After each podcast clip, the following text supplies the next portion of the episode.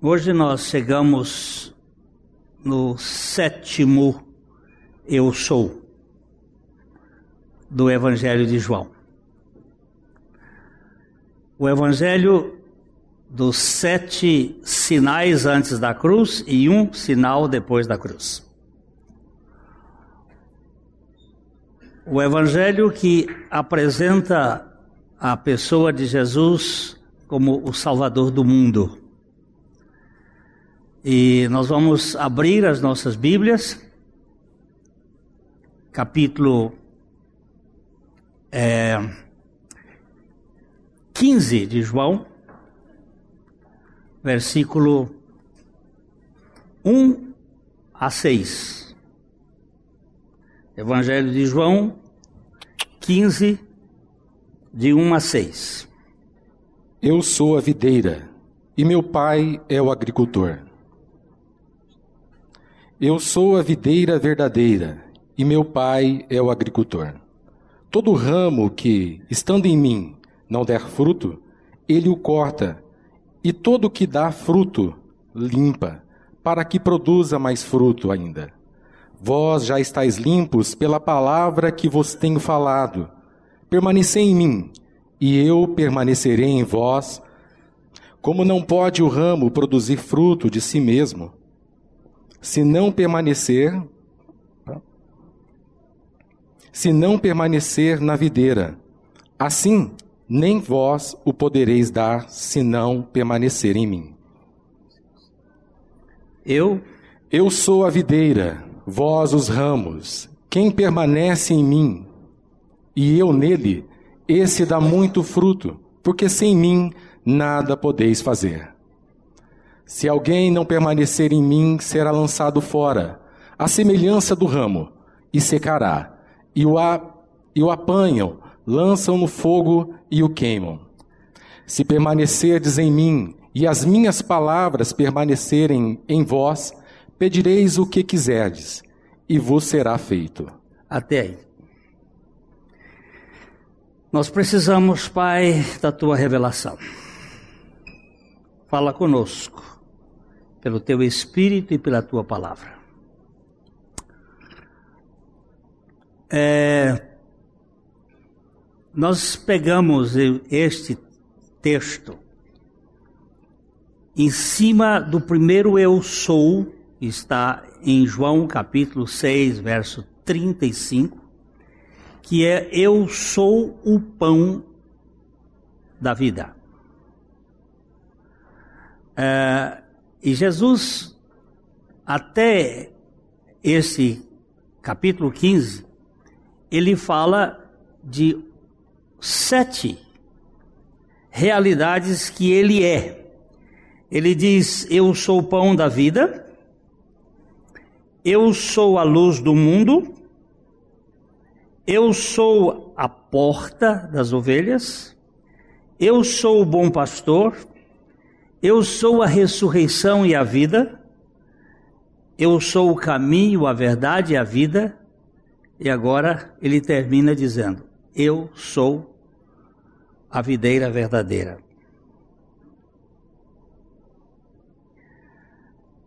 Esta última declaração está ligada a Israel. Ah, possivelmente, Jesus tenha saído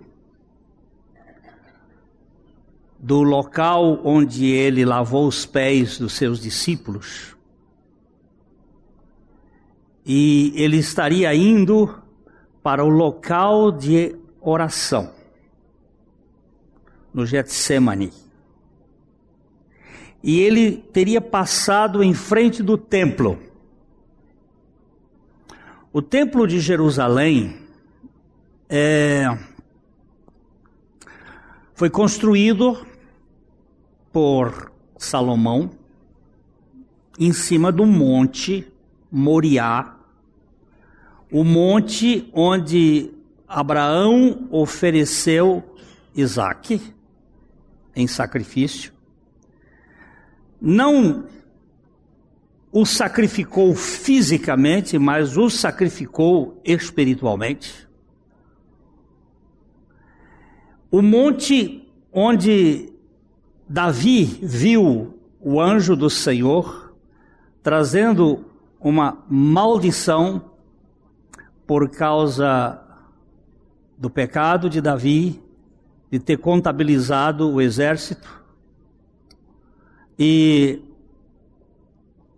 e ele faz um, uma oferenda ao Senhor, um sacrifício, e ali é designado construir o templo de Jerusalém. O templo nunca foi uma proposta divina de Deus. É uma permissão divina. O templo foi um objetivo de Davi e Deus permitiu, porque ele sempre andou na Zorrel, na tenda. Deus é móvel e ele nunca pediu que fizesse um templo, mas Davi queria tanto que às vezes Deus atende as nossas orações. Ele não construiu porque as suas mãos eram sujas de sangue. Quem o construiu foi seu filho Salomão. Davi preparou tudo. Um milhão de toneladas de prata, cem toneladas de ouro, madeira vinda do Líbano. O ouro veio de Ofir. Segundo o professor Cândido da Costa, possivelmente Ofir seja o Brasil.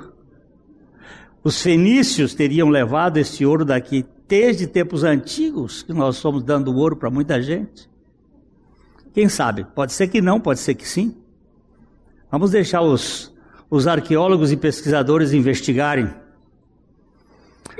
Muita riqueza, mas as pedras, as pedras foram tiradas do próprio monte. Mas eu não estou falando de tijolo. Não são esses tijolinhos de uh, queimados não foram os tijolos da Torre de Babel que foram queimados, eram pedras tiradas na rocha. É uma rocha de mármore branca. Imagine você tirar uma, uma pedra de 7 mil quilos, sem laser sem os instrumentos modernos de cortar pedra. E trazer estas pedras todas para construir no alto. Eles tiraram todas essas pedras da base, cortando a rocha do Moriá e do Sião, os dois montes que se interligam, próximo ao monte das oliveiras. Ali estão os montes. Talvez seja nesse sentido, eleva os meus olhos para os montes, de onde me virá o socorro. Aí ele diz: O meu vem do Senhor, que fez os céus e a terra. Mas eles construía, ele construiu tirando essas pedras. Essas pedras todas foram revestidas de prata, cobertas de ouro. Imagina a riqueza que foi isto. Tem contas aí na, na internet, a somatória, se você somar ó, o preço da prata, hoje um milhão de, de toneladas de, de, de prata e um, 100 mil toneladas, mil toneladas de prata e 100 mil, é, um milhão. Um milhão de toneladas de prata, 100 mil toneladas de ouro. 100 mil toneladas de ouro são cinco carretas cheias de ouro. Multiplica isso por um grama e veja que dá uma fortuna fantástica. Este templo depois foi destruído, foi roubado, foi tirado no tempo de Nabucodonosor, depois foi reconstruído por Herodes o Grande, E eles construíram na frente do templo uma videira de ouro. Lindíssima. Uma obra de arte. Toda de ouro na frente. Possivelmente, Jesus tenha passado ali na frente, olhado aquela videira de ouro, e ele então vai conversar com seus discípulos e diz assim: Eu sou a videira verdadeira. Isto aqui é só um, uma beleza indiscutível. Mas eu é que sou a videira verdadeira. E meu pai é o agricultor, é o viticultor, é que cuida desta videira. Aí então ele diz: todo ramo que estando em mim não der fruto, ele corta. E todo ramo que dá fruto, ele limpa, para que produza mais fruto ainda. Eu sou a videira, vocês são os ramos. Videira não dá fruto. Quem dá fruto é ramo. A videira é o tronco. Ali estão as suas raízes profundas. Videira é uma planta cujo caule não serve para outra coisa a não ser para conduzir a seiva e sustentar os galhos, não serve para fazer ah, móvel, não serve para fazer carvão, não serve para nada. É vida. É sustentação e vida. Eu sou a videira, vocês são os ramos. O ramo que estiver em mim, aquele que estando em mim não der fruto, ele corta. Quem corta? o viticultor, o pai. E todo ramo que dá fruto, ele limpa para que produza mais fruto ainda. Aí ele diz assim: Vós já estáis limpos pela palavra que vos tenho falado. Jesus está falando com seus discípulos.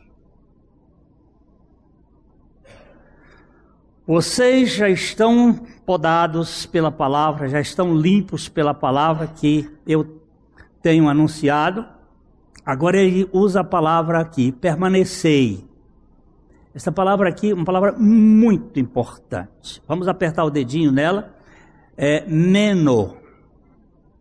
Essa palavra aqui é, é a palavra de identificação. Se vós permanecerdes em mim, permanecer, ficar, referência ao lugar, permanecer, residir, um tempo, esperar. E aí vai dando o sentido, permanecer. Nós fomos um grupo da igreja fazer um curso lá nos Estados Unidos. Encontramos um professor. Ele teve um, um a M, eh, teve uma uh, AVC, um AVC, e ele quase morreu. E, e depois ele ficou meio hemiplégico. E, e ele mandou desenhar uma, uma videira. Ele esculpiu uma videira nele. Ah, aqui pelas costas, pegando a ponta do, do cóccix e fez a videira. Nós não vimos essa parte nós vimos o braço dele uh, desenhado e escrito aqui, menor. Por quê? O cérebro dele, quando ele sofreu esta avaria, o cérebro dele passou a ter dificuldade, ele, ele pensa de trás para frente. Ele não pensa, por exemplo, sujeito, predicado, objeto, ele pensa objeto, predicado, sujeito. Ele passou a pensar de trás para frente. Então ele tem que pensar para poder falar. E aí ele disse assim: Este nome, Meno, eu coloquei no braço para eu me lembrar que o meu lugar é na videira. Eu permaneço na videira. Eu estou na videira. Então, quando ele levanta aquele braço meio avariado, ele levanta, os olhos dele carregam em cima do grego, ali meno. Então ele diz assim: ali eu me alimento de saber que eu permaneço na videira, se vós permanecerdes em mim. E Jesus vai dizendo assim: e eu permanecer em vós. Sabe o que é isso aqui? Aqui é a nossa posição na cruz nele. Porque primeiro ele nos atraiu a ele para que nós estivéssemos nele, para que nós habitássemos na cruz com ele, para que nós morrêssemos com ele. E depois na ressurreição ele vem permanecer em nós. E eu permanecer em vós. Na cruz nós somos eliminados do nosso próprio ego soberbo e fomos para lá. E na ressurreição ele vem habitar em nós. Esta ordem, ela é muito saudável para a minha vida espiritual. Como não pode o ramo produzir fruto de si mesmo se não permanecer na videira, assim nem vós o podeis dar se não permanecerdes em mim. Uma das caminhadas nossas aqui para frente sobre a sã doutrina, nós vamos chegar lá mais para diante, para ver a doutrina da perseverança dos santos. Quem é do Senhor, ele persevera, ele vai até o fim, ele combate o bom combate, acaba a carreira, mas guarda a fé. Ele vai e vai mesmo. Essa turma que não vai até o fim, ele pode está na igreja e a igreja é do Senhor, mas ele não está em Cristo. Por isso que ele vai dizer mais aqui para frente, ele vai dizer: Eu sou a videira, vós os ramos. De novo ele usa o eu sou a videira, vós os ramos. Quem permanece em mim e eu nele, esse dá muito fruto, porque sem mim nada podeis fazer. O verso 6 ele diz: Se alguém não permanecer em mim, será lançado fora, a semelhança do ramo, e secará. E o apanham e lançam no fogo e o queimam. Se permanecerdes em mim e as minhas palavras permanecerem em vós, pedireis o que quiserdes, e vos será feito. Aqui é a força da oração. Tremendo isso aqui. Mas este texto está se referindo especificamente a Israel. Ele está comparando Israel como uma videira que não produziu frutos. Vamos para Isaías capítulo 5, verso de 1 a 7. Isaías 5, de 1 a 7.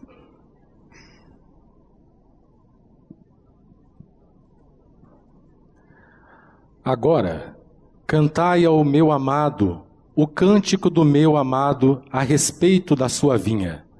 O meu amado teve uma vinha num alteiro fertilicíssimo.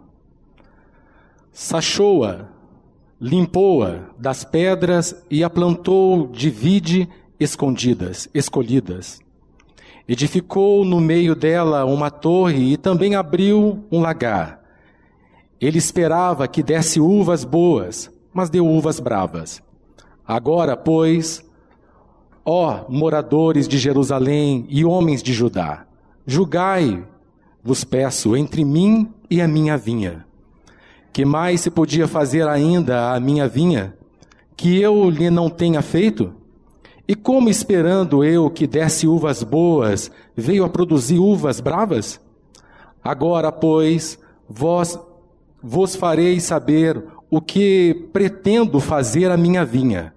Tirarei a sua sabe, sebe, sebe, para que a vinha sirva de pasto.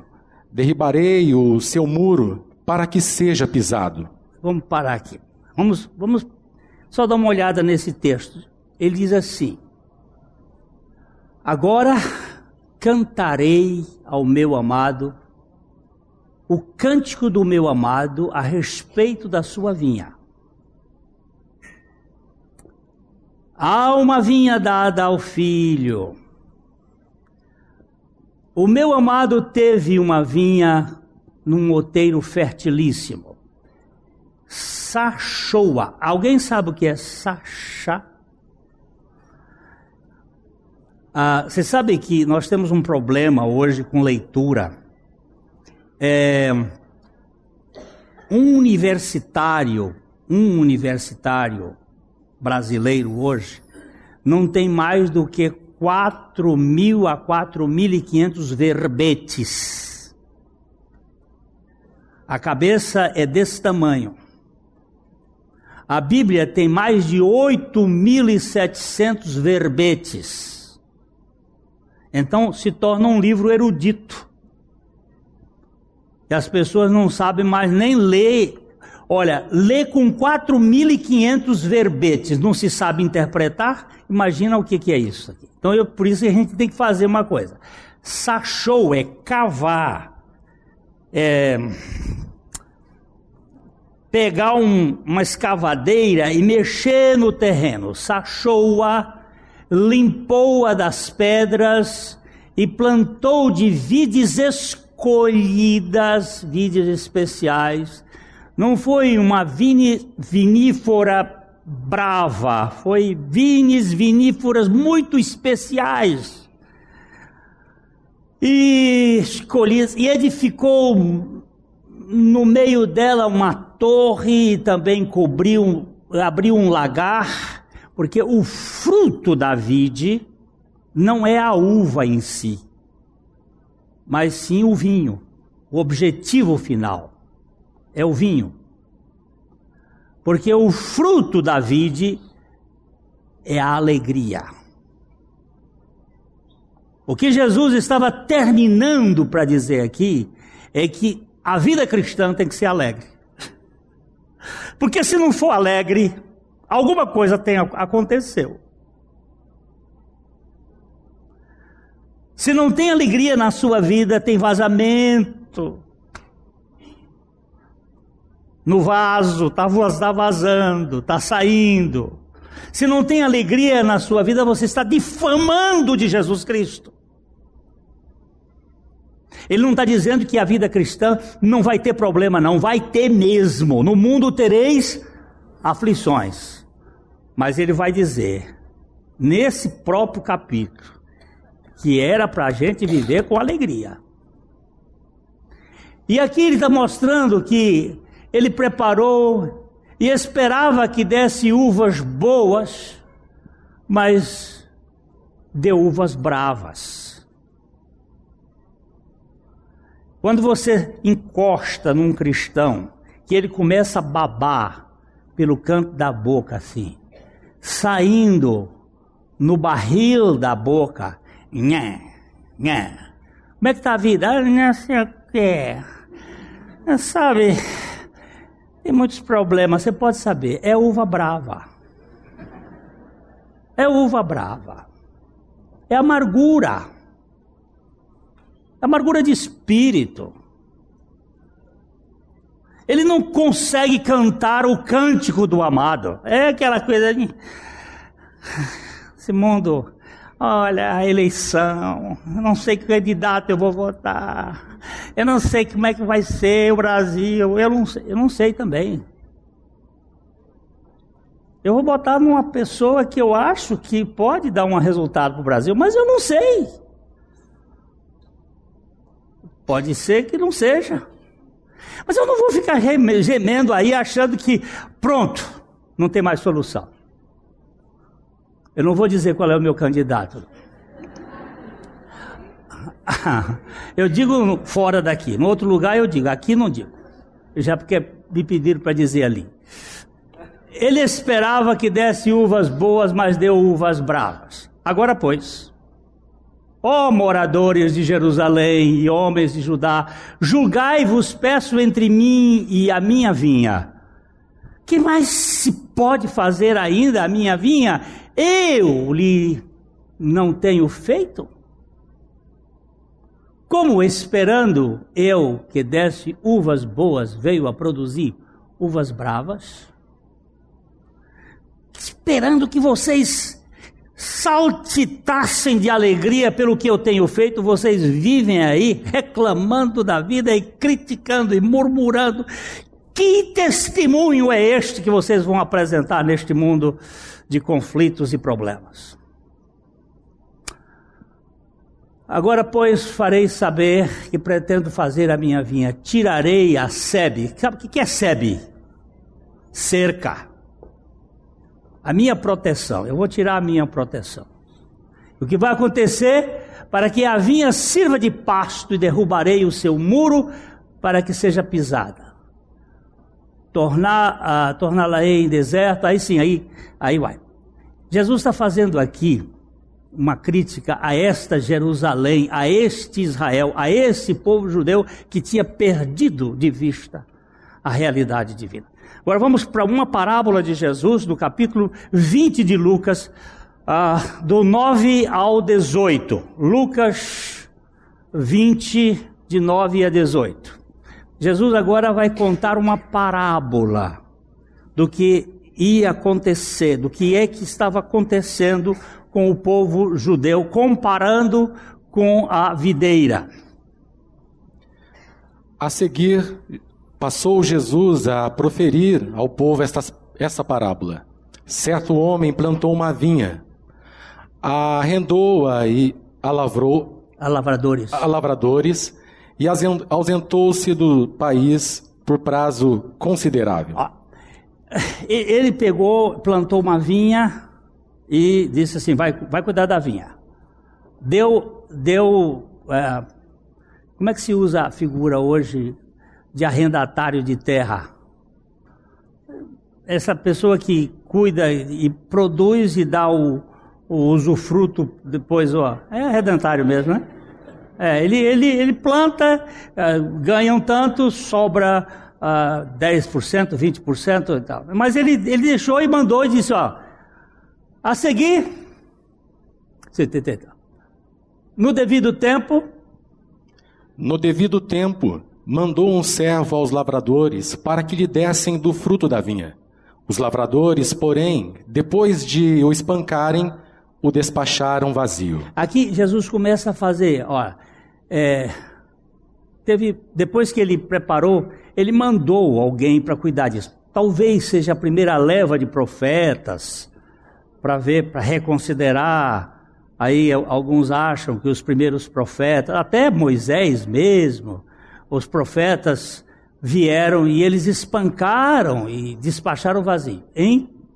Em vista disso, enviou-lhes outro servo, mas eles também a estes espancaram e depois de ultrajarem, o despacharam vazio. Então há uma outra leva de profetas ou outros homens que foram e eles desprezaram a voz do dono. O dono aqui, no caso, seria Deus. Israel é a, a vinha, e ele está dizendo, eles não estão produzindo. Ah, então. Mandou ainda um terceiro, também a este, depois de o ferirem, expulsaram. É. Então seriam três levas de, de gente que foi. Ninguém sabe explicar como é que é isso, se são os reis, os profetas, uh, uh, os juízes, os juízes, os reis e os profetas tenho várias ideias, mas Deus enviou, mas eles não, não, não davam conta. Não. Aí. Então disse o dono da vinha: Que farei? Enviarei o meu filho amado, talvez o respeitem. Aí, aí eles. Agora ele vai enviar o filho amado. Enviarei, enviarei meu filho amado. Quem sabe eles o respeitem? Quem sabe eles vão levar em consideração? Vendo-o, porém, os lavradores arrazoavam entre si, dizendo: Este é o herdeiro, matemoelo, matémolo, perdão. Matémolo. Matémolo. Para que a herança venha a ser nossa. Ah! Este é o herdeiro. Eles não foram cegos aqui. Mas nós não podemos perder a, a boquinha. Matemo-lo para que a herança seja nossa. Olha o perigo nosso também, como igreja, querer usurpar o direito de herança que pertence apenas ao herdeiro. Quando nós queremos mandar na igreja de Jesus Cristo, corre risco, porque o único que pode mandar na igreja dele é ele. Então diz aqui: arrazoemos, matemo-lo para que a herança seja nossa. E e lançando-o fora da vinha, o mataram. Que lhe fará, pois, o dono da vinha? Aí Jesus pergunta: O que vai fazer o dono da vinha com vocês? Aí virá, exterminará aqueles lavradores e passará a vinha a outro. Ao ouvirem isto, disseram: Tal não aconteça. Oh, Jesus disse assim: Ó, vai pegar e vai passar a vir a outros. Quem são esses outros aqui? Os gentios. Ele vai passar a vinha para outros. Esses outros aqui são os gentios. E eles dizem: não, não vai acontecer isso, não. Na, na narrativa de Mar, Mateus, os próprios sacerdotes dizem para ele assim: é, nós vamos matar. Não vai acontecer isso, não vai passar mesmo. Mas eles vai passar. Mas Jesus. Mas Jesus, fitando-os, disse: Que quer dizer, pois, o que está escrito? A pedra que o construtor rejeitaram, esta veio a ser a principal pedra angular? Uau! Lembra-se agora do templo? Cortaram, cortaram, cortaram, cortaram, tiraram pedra daqui, da lá. Um templo construído com pedras, muitas pedras foram rejeitadas porque foram quebradas, cortadas, mas ele fala assim: a pedra. Ele não disse as pedras. A pedra que os, que os construtores rejeitaram, essa veio a ser a principal pedra, a pedra angular. Que pedra foi esta? Do ponto de vista histórico, do ponto de vista geográfico, esta pedra é o Monte Calvário. Eles cortaram, cortaram, cortaram e ficou aquele montículozinho do lado que eles rejeitaram porque é um pedaço de rocha que não dá o tipo de pedra que eles queriam. Lá embaixo tem canais, tem buracos onde eles tiraram as pedras da rocha para construir, tem os entulhos, mas a pedra rejeitada, que fisicamente é o Calvário, ela está apontando para a realidade do Cristo que desceu, a pedra baixa, a pedra que veio a este mundo. Ah, gente, eu tenho que ser mais rápido um pouquinho. Ela veio ser a pedra angular.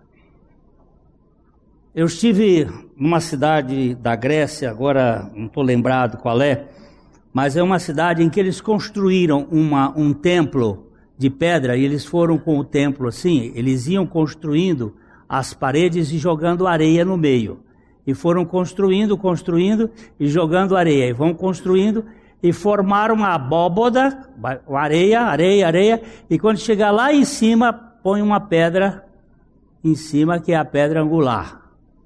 E aí fecha aqui, depois eles abrem uma, um buraco aqui e tiram a areia e fica o templo grudado, porque tem uma pedra lá em cima que sustenta as outras todas. Então vão construindo aqui, construindo, construindo, construindo, construindo, construindo, Aí vão aqui botando areia, areia, areia, areia, areia, areia. Quando chega aqui em cima, uma pedra redonda, tchuc, coloca aquela pedra, vem embaixo, tira a pedra aqui embaixo, tira a areia, o templo está seguro. Se tirar aquela pedra lá de cima, É uma figura também da pedra angular que sustenta todas as outras. É aquilo que vai dar sustentação ao edifício. E aí ele diz aqui: Todo o que cair sobre esta pedra ficará em pedaços, e aquele sobre quem ela cair ficará reduzido ao pó. Aqui, nesse versículo, nós temos as duas vindas de Cristo.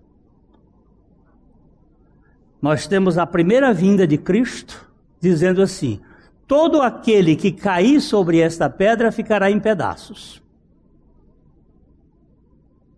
É a pedra baixa. É a pedra de Êxodo, capítulo 17, versículo 5. Vamos para lá. Eu tenho pouco tempo, mas eu vou arrastar um pouquinho para frente, viu? Êxodo. Êxodo 17.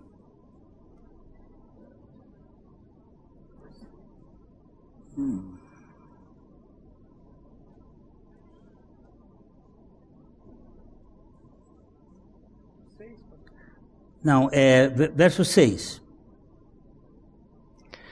Eis que estarei ali diante de ti, sobre a rocha em Horebe. Ferirás a rocha, e dela sairá água, e o povo beberá. Moisés assim o fez na presença dos anciões de Israel. Ó, esta palavra aqui, eis que estarei ali diante de ti sobre a rocha. Aperta o dedo aqui. Aí vai aparecer uma palavra aqui em hebraico. Vamos lá. Vai lá, aqui. Ó, vai lá o nome. A pedra baixa. A pedra baixa é suvor. A pedra baixa, que é cheia de água. É a pedra que desceu. Preste bem atenção. Uma Curitiba está em Refidim. E o Senhor manda Moisés ir a Oreb. Refidim está distante de Oreb, assim como Arapongas está distante de Londrina. Mais ou menos 20, 30 quilômetros, né? 20. Quantos? 30 quilômetros. É. São 27 quilômetros de Refidim a Oreb. Curitiba em Arapongas. Deus manda Moisés via Londrina e ferir uma rocha para dar água para dois e meio milhões de pessoas. Você acha que quantidade de água foi esta? Você acha que, nas, que foi um caninho que o irmão Joaquim colocou ali no fundo da igreja para dar água para o pessoal que está com sede aqui?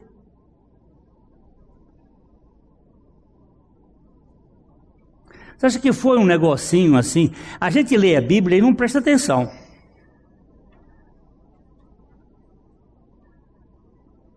Foi muita água, né? Esta, essa terra é baixa, essa, esta rocha é baixa. Agora, deixa eu ver aqui. Números capítulo 28. Perdão, Números capítulo 20. O povo de novo teve sede. Eu não, eu, aqui eu teria que detalhar mais as coisas para verificar. É, o, o, povo teve sede e, e Deus manda, uh, Moisés pede para ir buscar água, para dar água para o povo. E aí ele fere uma rocha. Eu vejo aqui o versículo versículo 8. Toma o bordão, ajunta o povo, tu e Arão, teu irmão, e diante dele falai a rocha, e da sua água, assim lhe tirareis a água da rocha, e dareis a beber à congregação e aos seus animais. Por favor, agora preste atenção. Aperta o dedo aqui no rocha. Não vem mais a palavra svur, vai vir a palavra selar.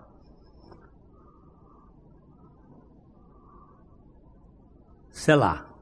São duas rochas. São dois tipos de rocha. Uma é baixa, a outra é alta. Uma é a, é a rocha humilhada, a outra é a, a rocha exaltada. Uma é a rocha da terra, a outra é a rocha do céu.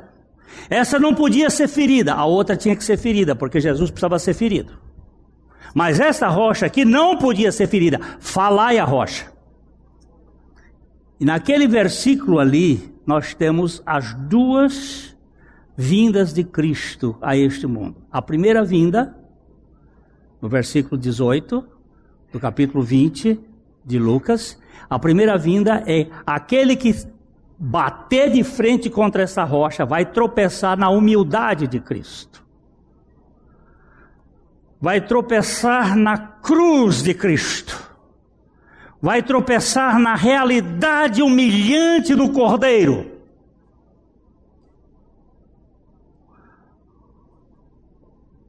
Ele vai sofrer as consequências de uma vida vazia sem descedentamento da sua sede.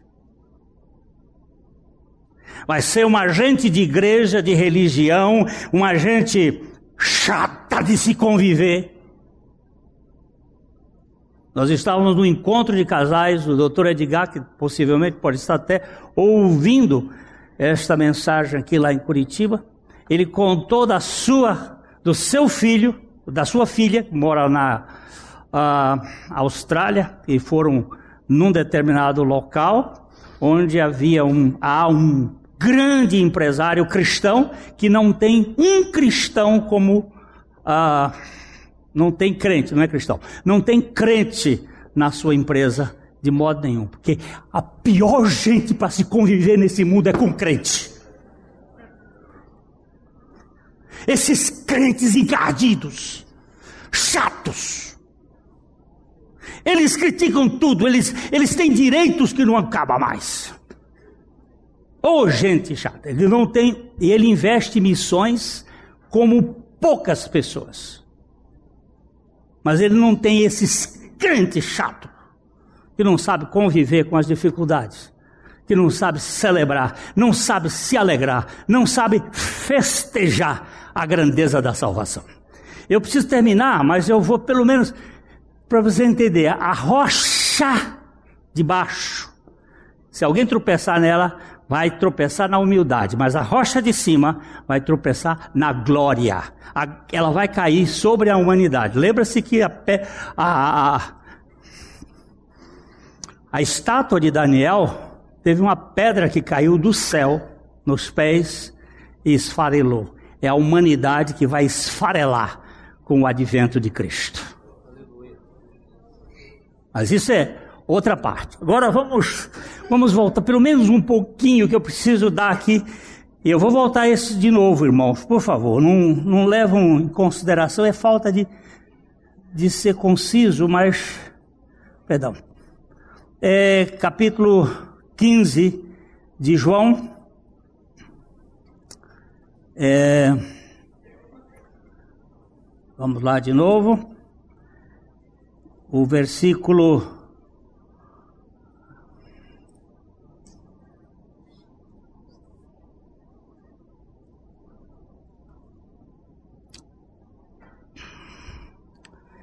Eu sou a videira.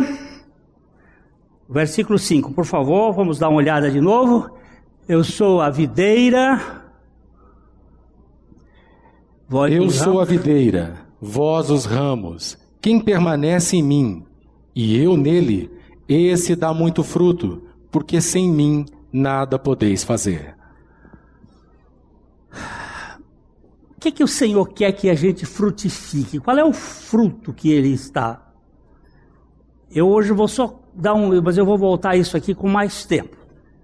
É, no versículo 11, ele está falando do que é a realidade espiritual da videira ele vai dizer no versículo 11: Tenho-vos Tenho-vos dito estas coisas para que o meu gozo esteja, esteja em vós e o vosso gozo seja completo. Tudo isso que eu falei sobre a videira, eu falei para que vocês saibam que o meu gozo tem que estar em você. Que a minha alegria tem que estar em vocês. E para que a alegria de vocês seja completa. Esta palavra é uma palavra muito importante. Pode apertar o dedo nela aqui, pode apertar. É a palavra hará. Alegria jubilosa. Alegria esfuziante. Alegria, júbilo. Hã?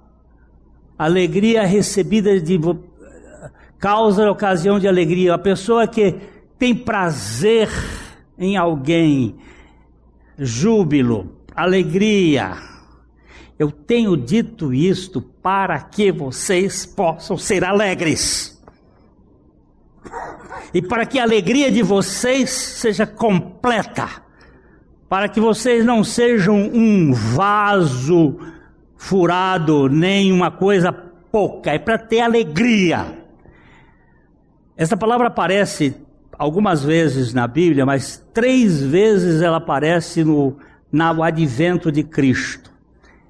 Quando os magos chegaram em Jerusalém, eles, é, Mateus 2,10, eles vieram guiados por uma, por uma estrela. A estrela apareceu no Oriente e eles vieram seguindo a estrela.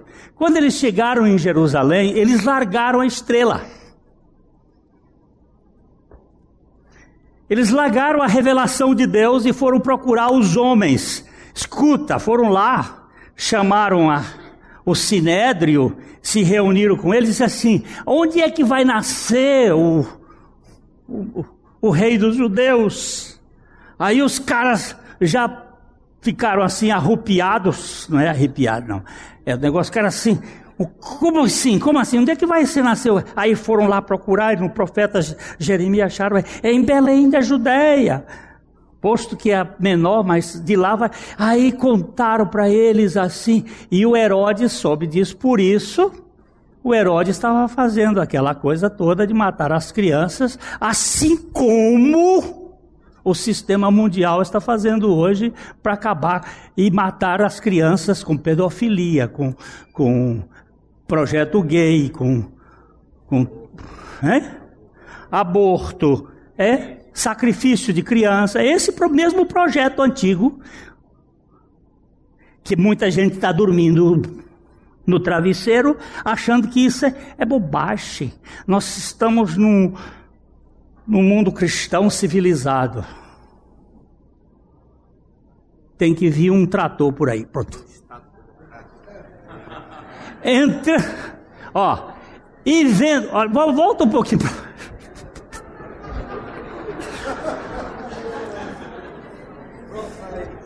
Pronto, falei.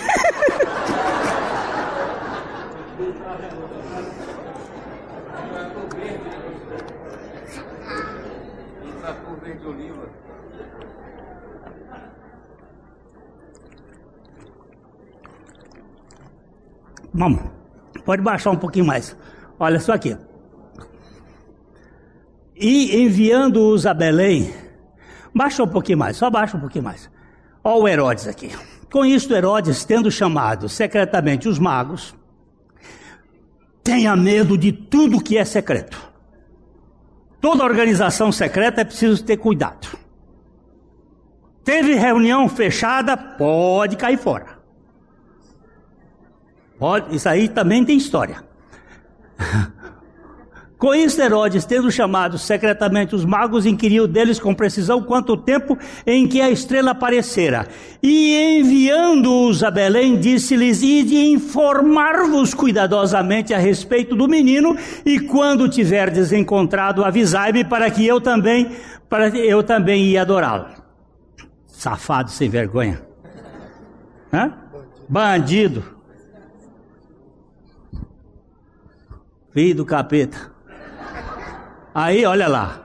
Depois de ouvirem o rei, partiram. E aqui, ó, e eis que a estrela que viram no oriente os precedia, até que chegando, parou sobre onde estava o menino e, vendo eles a estrela, a palavra aqui, alegraram-se com grande e intenso júbilo. Olha a palavrinha que, tra que trazia. Se a salvação não produzir alegria em você, é mentira, não houve salvação.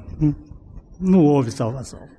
Houve qualquer coisa. Houve um, um, um, um tratado aí religioso, houve aí uma formatação eclesiológica. Você virou batista, presbiteriano, católico. Você virou o que, que foi? Mas você não, não tem não tem a, alegria da salvação. Porque quando a, a coisa vem, olha, já começa assim, achou. Ele, quando eles viram a estrela ó, chegando do Oriente, já foram. Agora vamos para Lucas 2,10. Né? A estrela, grande júbilo aí entrando na casa, aí vocês vão, eh, se quiserem pesquisar depois, pesquisem. Agora, Lucas 2,10. Aqui os anjos, os anjos estão chegando. Aqui nós vamos fazer uma correçãozinha. Os anjos estão chegando para anunciar que habemos salvatore na terra. Não é habemos papa. É que temos salvador na terra. Quando eles vêm, o anjo, porém, lhe disse o quê? Eis que vos trago de ah, o que, que é que essa boa nova de grande alegria, que será para todo o povo, é que hoje nasceu na cidade de Davi o Salvador, que é Cristo Senhor. Temos Salvador na terra. O anjo dizia: uma, tem uma notícia. Que notícia é essa? Uma notícia de grande alegria. Pode reparar lá, uh, baixa um pouquinho para ver. Hoje vos nasceu. Aperta aí, palavrinha rara, palavra rara, alegria, júbilo, contentamento. Chegou, chegou, chegou o Salvador. Temos Salvador na terra. A terra não está acéfala. A terra tem Salvador. Agora, esta palavra só vai aparecer depois na ressurreição no anúncio, na chegada, na ressurreição. Porque a cruz é um momento triste. A cruz é o momento onde a ira de Deus cai sobre a raça humana em Cristo Jesus. E ele vira as costas para a humanidade por causa do nosso pecado. E o seu filho você não vai ver alegria na cruz. Você vai ver o tremor da cruz. Você vai ver o julgamento da cruz. Você vai ver o peso da cruz. Sol escurece. Terra estremece.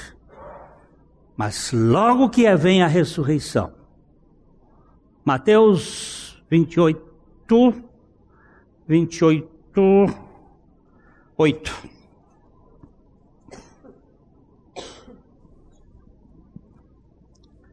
E retirando-se elas apressadamente do sepulcro, tomadas de medo e grande alegria, correram anunciá-lo aos discípulos.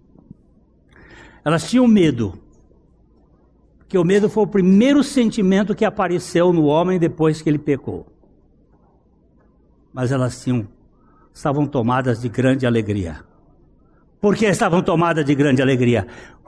Porque a morte foi vencida porque o pecado foi dominado, porque Satanás perdeu a guerra, porque Jesus Cristo ressuscitou, porque agora nós podemos viver pela videira verdadeira, que é a nossa alegria. Gente, isso é demais. Eu sou a videira verdadeira, não é Israel, sou eu. E eu vim produzir alegria na sua vida. Ele tomou ali na cruz a minha fealdade, a minha sujeira, a minha natureza corrupta. Quando o Joel e o conjunto DPG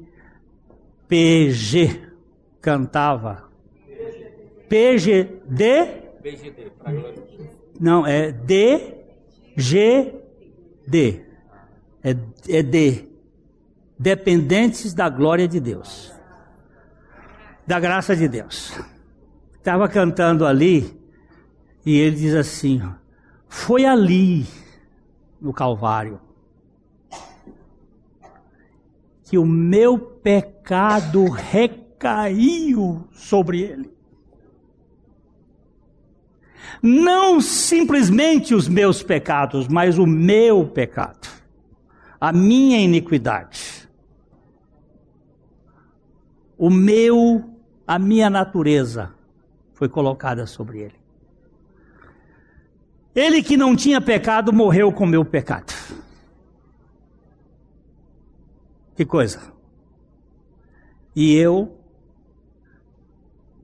que ainda arrasto um corpo corruptível, que é sofrido, que tem artrose,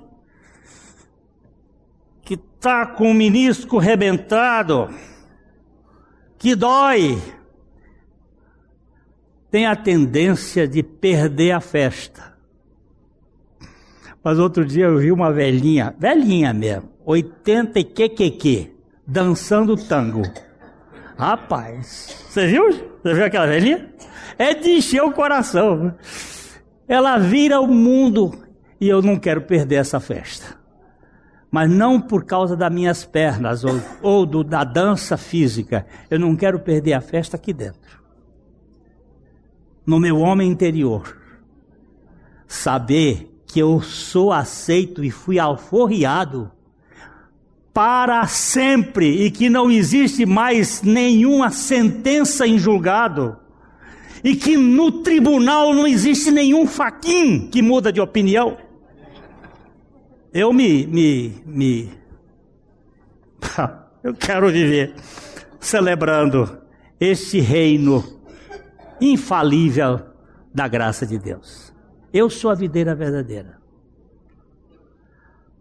Só mais um texto e a gente vai embora. É, João capítulo 17 é a oração do Senhor Jesus, versículo 13. A oração do Senhor Jesus, a oração mais linda que existe.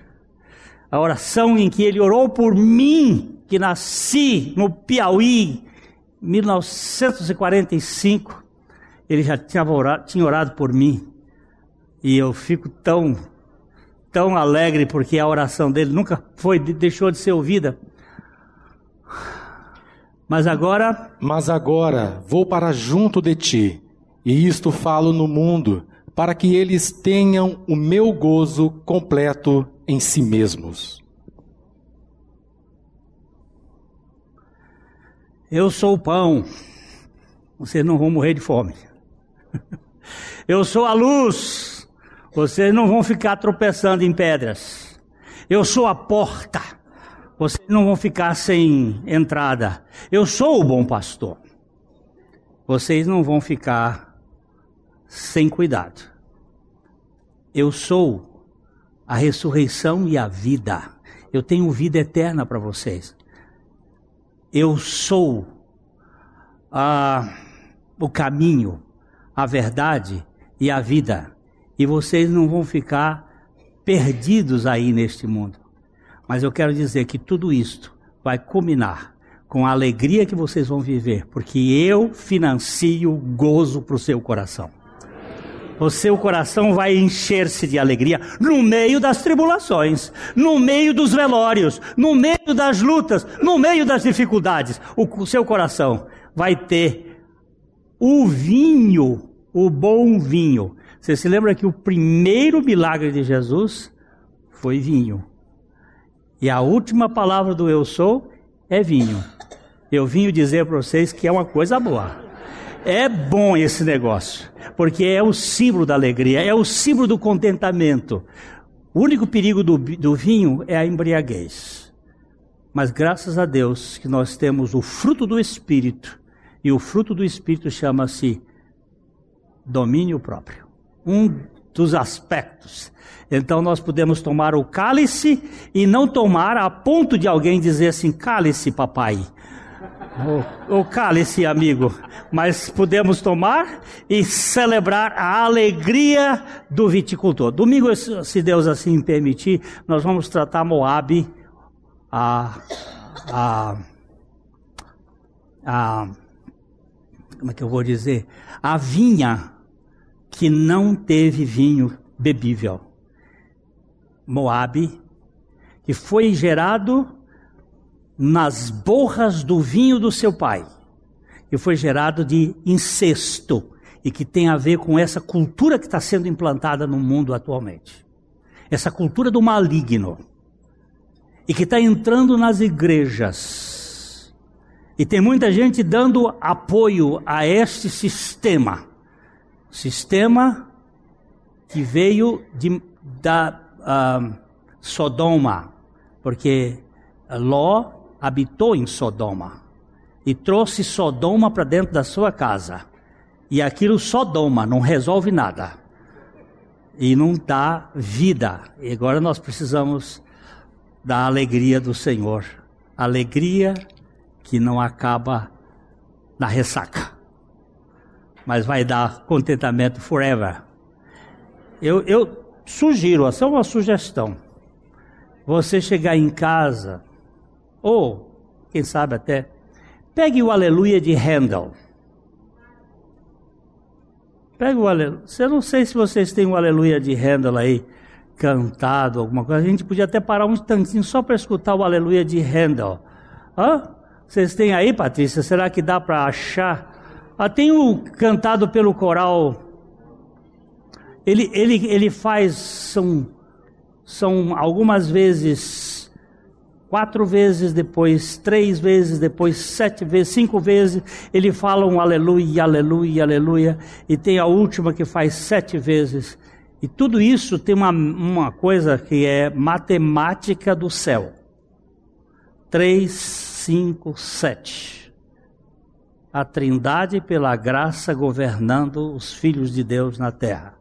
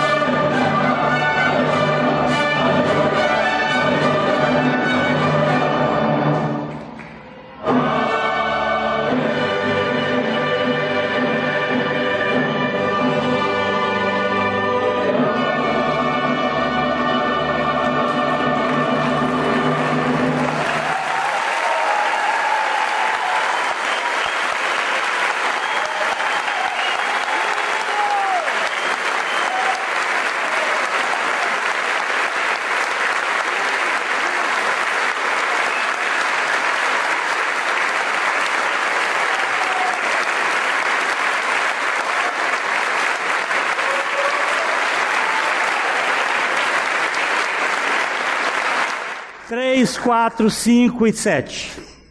É 3, 4, 5 e 7.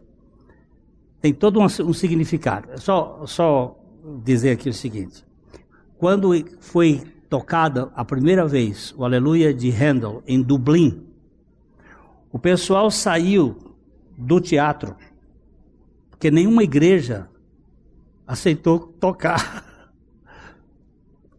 Essa é um, era um coral de igreja, mas os pastores não queriam, então tinham medo.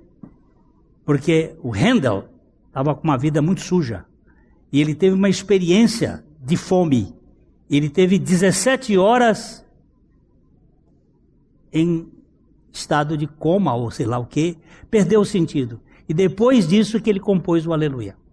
E quando ele, ele terminou, que ele diz que a, a coisa foi tão profunda que as pessoas saíram do teatro clamando por misericórdia ao Senhor. E na, nas penitenciárias de Dublin, as pessoas foram dizer ao delegado: tira esta queixa contra esse preso, solta ele, porque ele está perdoado por minha causa. Quando o Senhor entra na vida das pessoas, a alegria é tão grande que você até perdoa o inimigo. Saia daqui hoje sabendo que Ele faz com que você perdoe a sogra. Perdoe aquele, aquele que lhe abusou. Perdoe aquele que fez algum mal contra você. Porque esse é o Deus da graça e da alegria. Louvado seja o nosso Senhor Jesus Cristo. A Livraria PIB Londrina procura selecionar cuidadosamente seus títulos e autores a fim de oferecer um conteúdo alinhado com o Evangelho de Jesus Cristo. Bíblias, livros de teologia, devocionais, literatura infantil, biografias, comentários bíblicos e muito mais. Dispomos também de um acervo de CDs e DVDs das mais de 5 mil mensagens ministradas na primeira Igreja Batista em Londrina. Visite a Livraria PIB Londrina e conheça ainda mais. Livraria PIB Londrina, de segunda a sexta, das 13h30 às 18 horas. Endereço na Avenida Paraná, 76A, próximo ao Calçadão, bem no centro de Londrina. Ligue para 3372 8921 ou acesse o site www.livrariapiblondrina.com.br.